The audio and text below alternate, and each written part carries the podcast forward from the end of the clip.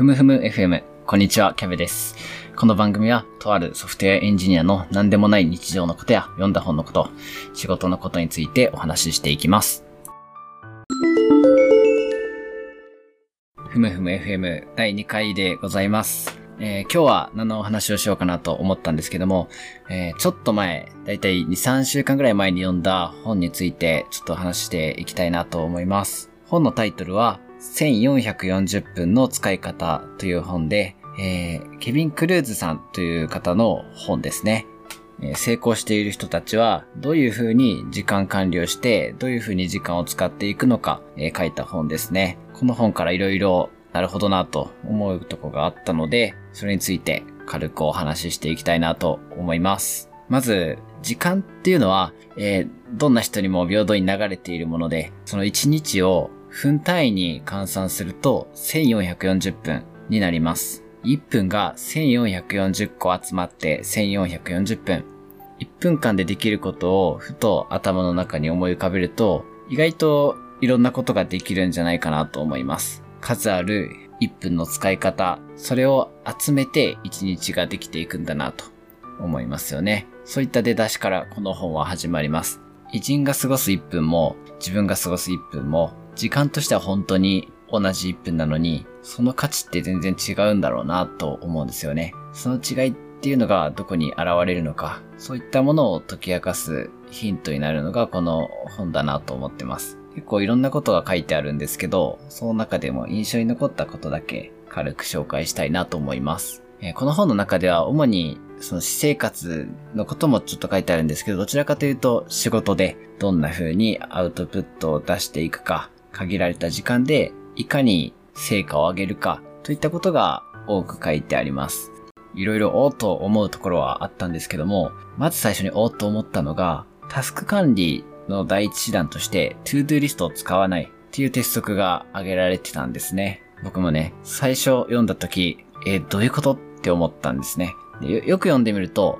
納得の連続だったんですけども、それを紹介していきますね。タスクを管理するときに To Do リストを使うのではなくて、スケジュール表にタスクを書き込んでいきましょう。というのが、この筆者の方の提案です。例えば、Google カレンダーとかに、もうタスクが入った瞬間に必要な時間だけある時間をブロックする。こういったことを習慣にしましょうっていうふうに書いてあるんですね。じゃあなんでこんなことをするんだっていう話なんですけど、To Do リストを単に使う場合と、スケジュール、時間までブロックする、この二つの間には、タスクに対するストレスの感じ方が結構違うみたいなんですね。心理学の用語で、ツアイガルニク効果というものがあります。これはどういうものかというと、未完了のタスクによって自分の意思とは無関係な侵入思考が働く。つまり、タスクのことを思い出そうとしなくても、ふとそのことがよぎってくるっていうことですよね。こう仕事がどんどん溜まっていった時、タスクがいろいろ積もってきた時に、あれもやらなきゃ、これもやらなきゃっていう、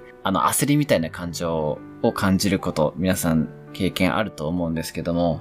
スケジュール化されてないタスクっていうのは、そのタスクそのものだけじゃなくて、そのタスクをいつやるか、どういう優先順位で他のタスクと折り合いをつけてやっていくか、こういったことをスケジューリングするっていう別のタスクを裏に含んでいることになるんじゃないかなと思うんですよね。これは本に書いてなかったんですけど、僕が普段感じることです。なので、そういった追加のタスクを自分で背負い込むんじゃなくて、もうその場で即、その軽いタスク、スケジューリングっていうタスクはやっつけちゃう。いつやるかっていうのを頭の片隅に置かなくてもいいように、スケジュール帳や、あるいはシステムに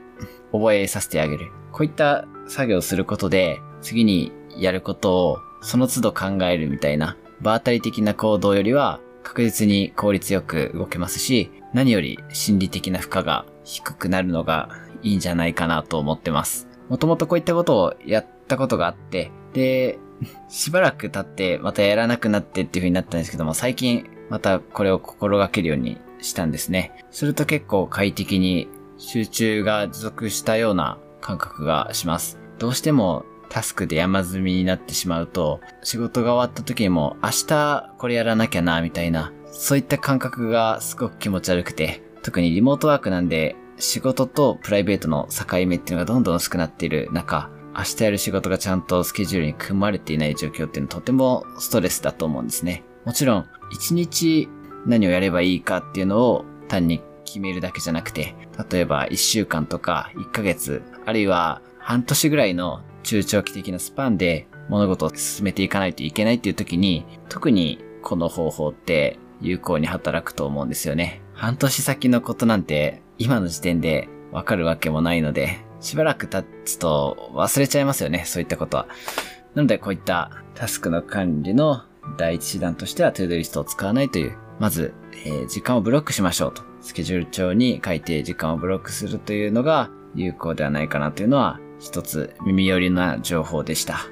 あと、もう一つ、なるほどなと思うことがあって、よく考えたら当たり前のことなんですけれども、何かをやるということは、何かをやらないということを意味する。そういったことを言う成功者の方が多いようですね。皆さん、自分の言葉でいろんな言い方で話をしてるんですけども、例えば、有名な投資家のウォーレン・バフェットさんが言った名言として、成功した人と大成功した人の違いは何か？大成功した人は、ほぼ全てのことにノーという、やることを決めるというよりも、やらないことを決める重要さを、この言葉から感じますね。また、他の人の名言に、イエスの一つ一つが、他の何かに対するノーを意味する。この考えを念頭に置いていくことが、私にとっては何より役に立つ。何かをやるぞっていう決めた時に、何かにノーっていうことを意味するっていうのを頭のどこかに置きながら出社選択していくことが時間を後悔せずに使うための秘訣なのかもしれないですね。また、ノーという話に関連するんですけれども、他の誰かから仕事を頼まれた時に、何でも分かりましたっていう風に引き受けるんじゃなくて、重要性を見極めて、ノーということも大事だということも多くの方が話していたことですね。私生活でも仕事でもそうなんですけども、人の役に立てるのって嬉しいですし、人から好かれたいなって思うことって割と当然のことだと思うんですよね。こういった欲求って人には誰でもあるものだと思うんですけども、誰かの頼み事を受け入れるっていうことは、自分のやりたかったことを何か捨てることになるわけですよね。そう考えると、えー、両方を天秤にかけて、本当に重要なことであれば引き受けるべきだし、他に優先すべきことがあるなら、その場は断る必要があるんじゃないかなと思います。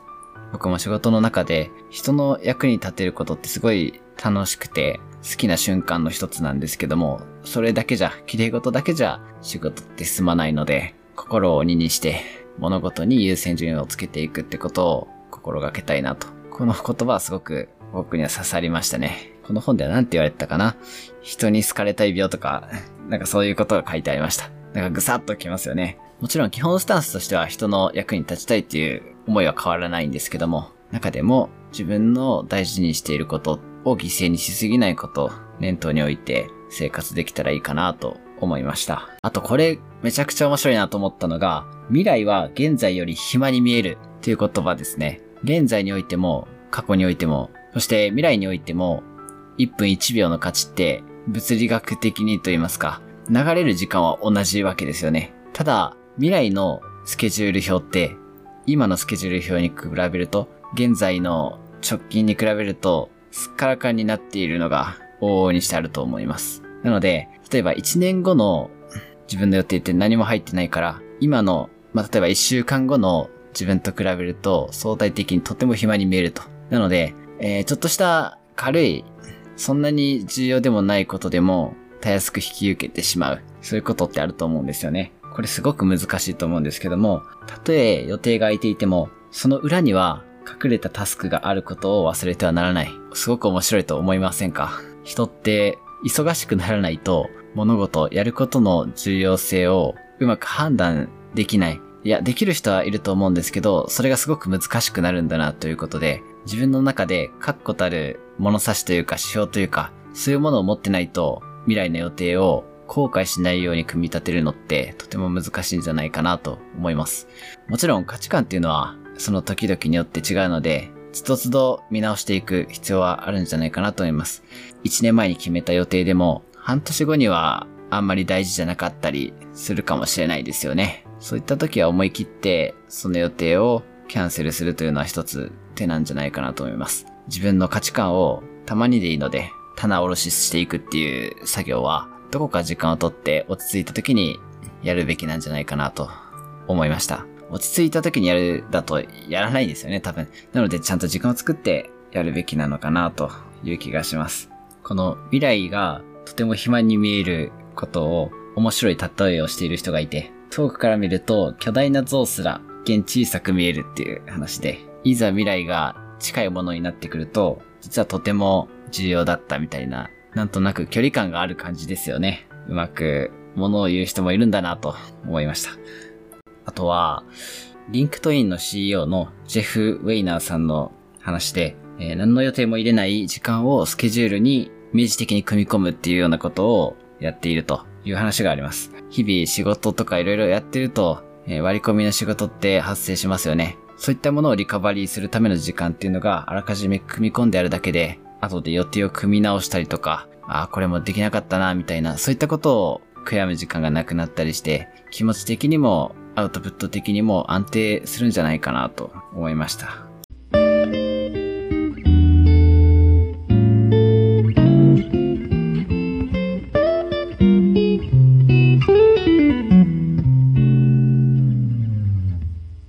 はい、こんな感じで、他にもたくさんいろんなテクニックというか考え方とか書いてあったんですけども、特に面白いなと思ったことをお話ししてみました。何か一つでも皆さんに役立ったことはありますでしょうか？もしね、実践する中で、これすごく良かったよってのがあったら、ぜひ教えてもらいたいなと思いますけども、人生の中で私が最も大事だと考える時間というリソースを大事に使いたいなと思います。時は金なりって言いますけどね、えー、時は金よりも大事じゃないかなと思うことさえあります。まあ、こんな時間の本の話をしてるんですけども、今日はちょっと遅くまで働いて、えー結構深夜の時間帯にこの収録をしております。お話はほどほどにして、えー睡眠時間をちゃんと取るように大事にしたいなと思いますので、えー今日はこの辺で終わりにしたいと思います。聞いてくださった皆様ありがとうございました。それではさようなら。